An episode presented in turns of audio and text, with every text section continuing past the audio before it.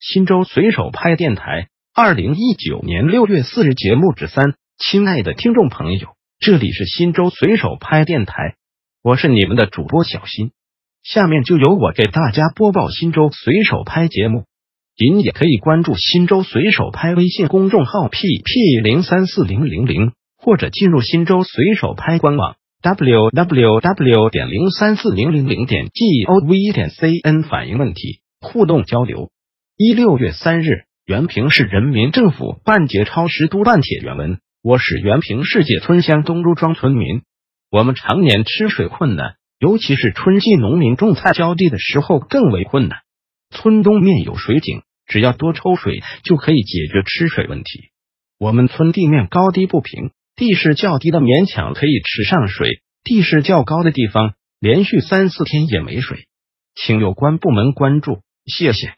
磁铁交办的入驻部门，原平市人民政府未在规定时间内办结随手拍协同员发布协同帖，进行协同跟踪办理，欢迎广大网民共同监督。二六月四日，新州公安交警办结超时督办帖原文：新州顿旗街与木马路十字路口的西面施工，封闭了一半道路，请问由东向西行驶通过时，是否算逆向行驶？请交警部门回复。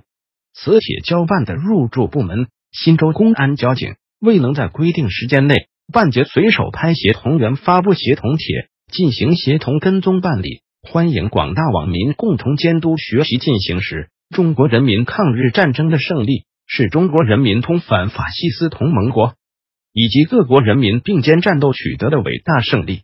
作为世界反法西斯战争的东方主战场，中国人民抗日战争。为世界反法西斯战争胜利做出了重大贡献。历史的启迪和教训是人类的共同精神财富。忘记历史就意味着背叛。中国人民抗日战争和世界反法西斯战争的胜利成果不容置疑，几千万人为独立、自由、和平付出的牺牲不容否定。一切否认侵略战争性质的言行，一切歪曲甚至美化侵略战争的言行。一切逃避侵略战争历史责任的言行，不论以什么形式出现，不论讲的如何冠冕堂皇，都是自欺欺人的。得道者多助，失道者寡助。否认侵略历史，是对历史的嘲弄，是对人类良知的侮辱，必然失信于世界人民。二零一五年九月三日，习近平在纪念中国人民抗日战争暨世界反法西斯战争胜利七十周年招待会上的讲话。新州随手拍电台，本条节目已播送完毕，感谢您的收听，再见。